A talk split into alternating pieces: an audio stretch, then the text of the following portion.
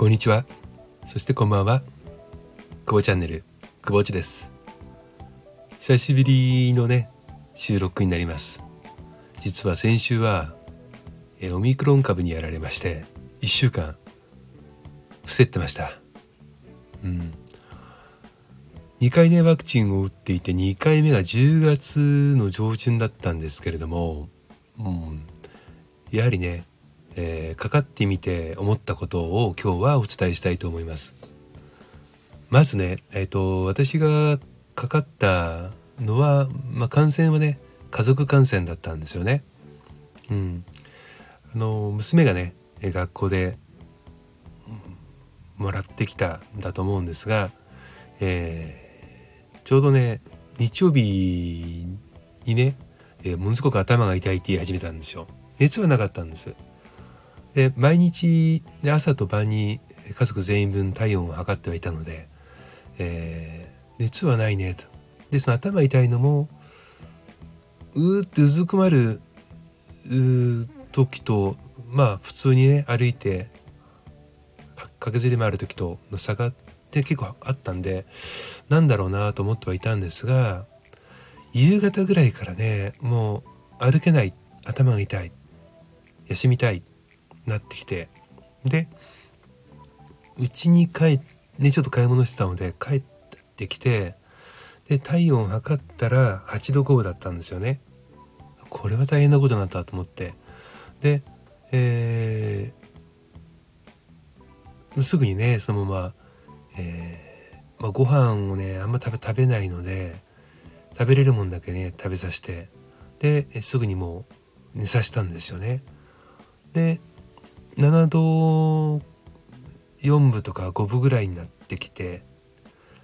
で、えー、鬼がぐっすり寝ていたのでちょっとこれは最初はね私もね普通に風邪かと思ってたんですよね。うんで翌朝月曜日になってもね体温が下がらなくてもう学校休ませなきゃいけないと思ってすぐに病院の方にかかりつけの病院の方にね予約を入れて朝7時半に予約を入れたんだけど27人目っていう状況でで病院の方に連絡をしたら、まあ、車で待っててくれって言われてうん。であのー、他のね一般の方々が来られる病室とは違うところをご案内されてですぐに、まあ、PCR がねあのもうないって言われていたので、うん、あの他の検査方法でねあの鼻にこうパッて入れるやつですよね。あれをやってもらってしばらく車で待機って言われていたんですよ。で、まあ、その間娘は車の中にね、えー、もうぐてっとしてて私も車の中に行って窓はねちょっと少し開けてたんだけども。そしたらまあ電話かかってきてね病院からね、まあ、すぐ目の前にあるあるんですけど病院はね、えー、陽性となりましたってなってああそうなんだと。でそこからは結構ねもう怒涛のようでしたけれどもあの関係各所に連絡をし私自身もね検査を受けなきゃいけないとなってで車の中からドライブスルーでね、えー、検査を受けて、うん、で私の方もすぐ結果出てきてまあ、えー、お父様は陰性でしたってことだったのでまあまあまだよかったと思ってでとにかく、えー、家内の方にね連絡をしてでまあ帰りがけにちょっとえー、パパッとねあのプリンとか、えー、ウーロン茶とかああのポットポカリセット関係をねたくさん買い込んででうちに帰ってきたんですよ。それがね月曜日ですで娘は月火とね、まあ、高熱は上がらなかったんだけどもまあ7度台が続いていてどっちにしてももう陽性判断ですから10日間当時の限界だとね、えー、で私も当然ながら出れない。いう中で火曜日違う月か火曜日か。火曜日の夜になんか頭痛いな寒いなと思って熱を測ったら7度3分か4分私基礎体温あの基礎体温が体温低いんですよもともとね。平均体温が、えーと、5度9分とか6度1分ぐらいなのであなんか嫌な感じすると思ってで布団に入っってでそこから隔離ですよ、えー、家内とはね隔離で。そしたらねもうみるみるうちにあれよあれよといううちに体温が上がってきてえっ、ー、とねその日の夜が8度5分まで上がって翌日水曜日に9度39度7分上がってきてこれはしんどいぞと。夜は寝れないしでとにかくあっちこっち痛いし喉もちょっと痛いし鼻はね大丈夫だったんですけどその時は。うん、でえっと最寄りの病院にねちょっと連絡をして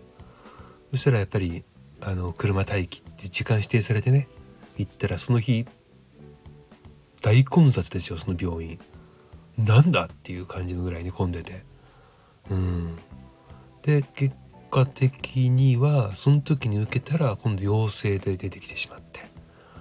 ああ家族感染ですねとなってで解熱剤とだけもらってね、まあ、薬がないんで解熱剤もらってで保健所から連絡来るのでそれまで自宅待機でもししんどかったらえっともう救急車呼んでくださいと。病院に来られても困るのでってことであそうですかみたいな感じでねえー、帰ってったわけですけれども。まあそこから熱下がらないですよ全然下がらないですよ。で6時間ごとにしか解熱剤飲めないので、ね、まあ、すぐに飲んで飲んでもね下がんないんですよ全然。まあ多分上がりきってなかったんですよね。で水曜日そんなでしょ？で水木金と39度5分ぐらいから下がんないんです熱が全然。で金曜日にあのまあ違う実際は水曜日の夜かにお腹を壊してで木曜日に鼻の調子が良くなくなってきてで痰が絡み始めて咳がずっと止まらなくてで金曜日にものすごい汗かいてねそこでやっとね38度5分まで下がったんですよね。うんただもうリスケをするにもねメールを打つにもぼーっとしてるし電話なんかしたっても喋れやしないしまともにね。とにかく時間かけてもうおかしな文章でも送んなきゃいけないと思って仕事関係のリスケのメールをねあのもうなんとか木曜日に打ち終わってでもうあとずっと寝てるだけです。とにかく寝てると。うん。でまあ食べれない。食欲ない。でなんか口の中に嫌な感じがする。ね、これが味覚障害かなとか思いながらね、まあ、いろいろ感じながらまあ考えてもしょうがないんでもう寝るしかないよねと思って寝ていて土曜日になってやっと37度台まで落ちてきてで日曜日に、えー、やっと36度8分まで戻ってきたという状況で今もその状況です。うん。いやね私インフルエンザもねあのー、もちろん経験したことあるし肺炎も経験したことありますけど今回何が辛かったかって言ったらねうんまあ熱が下がらないのも当然辛いんだけどもうんなんだろうな。痛痛みかな。その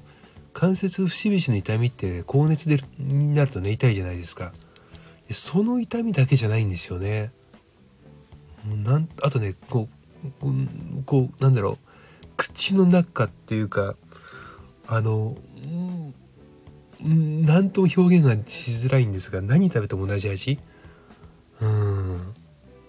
でまだ高熱だから当然味覚障害も起きてるんだけどもこれが嫌な感じなんですよ。もうとにかく食べてなくてもずっとなんかその嫌な感じなんですよね。もううまく表現できないんですけど。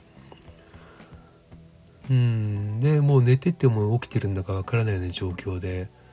ずっとねもう浅い感じ。夢を見てすぐ覚めて夢を見てまたすぐ覚めてっていうのを繰り返しをしていました。うん。まだねちょっとぼーっとしてる部分ありますけど。あのオミクロンをねあの、まあ、コロナは風邪だっていうね風に言われてる方確かにねあのコロナは風邪ですよ。風邪なんですけどあのそんなにね軽症で済むわけでもないよっていう、まあ、人によってはね私の場合はこれでも多分軽症の一部だと思うんですけれども。でもあのいただいたね処方された解熱剤初めてね飲み切りましたもんね。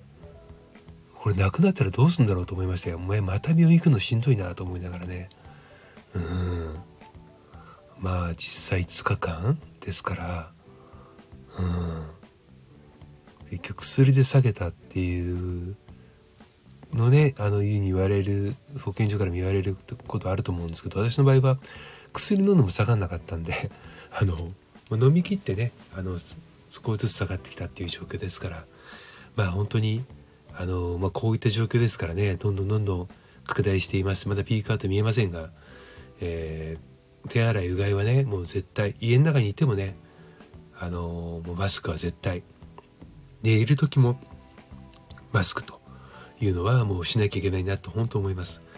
えー、まず家族にやっぱりね迷惑をかけるし心配かけるしね。あの自分自身がねやりかべる分にはもうこれしょうがないんですけどもあの自己責任なんでね。ただやっぱり家族に移してしまうっていうのはねこれはこの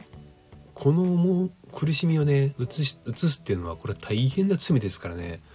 だからやっぱり大切な人を守る大事な人を守るっていうのは本当に心がけていただきたいなと思います。うん、あのー、まあ、オミクロンにねなったくぼっちが、えー、今日は久しぶりに収録をさせていただきました。それではまた皆さんお大事にくぼっちでした。